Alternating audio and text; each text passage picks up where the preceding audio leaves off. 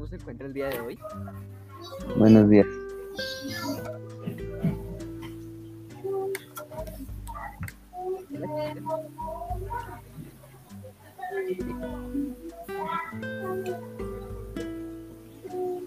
Hola. Hola. Ah, Eh, hola. Hoy vamos a hablar de la lengua guaraguitota, entonces quisiera saber antes de empezar qué piensan mis compañeros sobre esto. Pues, mm, a mí me parece una lengua muy interesante estudiar. ¿Y tú, Alan? creo que es una lengua interesante de aprender y pienso que tiene mucho mucho pasado. Bueno, Bueno, ¿y tú, Cristian? Bueno, eh, pienso que es una lengua muy interesante, ya que es una de las pocas que queda que vive entre tres países. Sí, bueno, entonces como para dar un, como un pequeño recordatorio de qué es esto. Bora es una oferta de unir a las familias de la lengua huitotán y Bora, de Perú nor- noreste, Colombia del sudoeste y Brasil occidental. La lengua Bora Huitoto constituye una familia de lenguas indígenas americanas formadas por menos de una decena de lenguas. bueno, entonces eh, las lenguas borahuitoto tienen una antigüedad más o menos estimada de 5.400 años y actualmente eh, se hablan entre 600 entre 6.900 y 8.250 personas, según las cifras dadas por WISE. Estos son datos eh, en los que hemos investigado. Bueno, y ya hablamos ah, de la lengua en general. Ahora hablemos sobre una, una comunidad en específico, sobre la comunidad Ocania. Eh, Hanna, ¿qué opinas sobre esta comunidad? Yo pienso que es bastante interesante, aparte que tiene muchos temas que no se adaptan a cómo vivimos el día a día en la actualidad aquí en Ciudad. ¿Y Patarroyo, qué piensas sobre esto?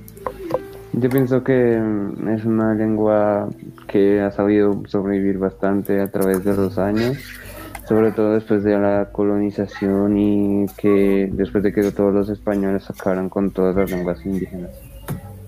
Exacto. ¿Y tú, Alan, qué piensas sobre esta lengua? ¿Algo que nos quieres comentar? Pues yo pienso que es una lengua que ha perdurado mucho entre la historia de- del mundo y es una y esta comunidad en específico es muy interesante ya que es una de las pocas que hablan esta lengua. Y- Sí, bueno, eh, muy interesante sobre esta cultura. Ahora, no sé, hablemos un poco más de ubicación geográfica. Eh, según lo que hemos averiguado, la comunidad ocaña habita principalmente en Colombia y en Perú, donde se desplazó forzada por la fiebre del caucho, creo, en la década de los 30, específicamente a Loreto. Eh, pues la verdad hoy en día en territorio peruano se encuentra en el afluente Amplicayo, en territorio colombiano.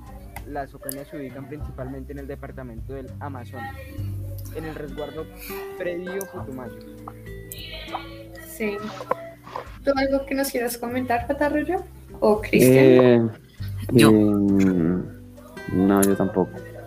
Yo sí, yo sí. Yo quiero decir que allí comparten este territorio con otras comunidades indígenas como Huitotos, Muruis y Muinanes, entre muchos otros. Interesante, ahora hablemos un poco más de la lengua. La lengua ocain- ocaina, ocaina, perdón, pertenece a la familia lingüística Uyo-Toto en la, en la actualidad.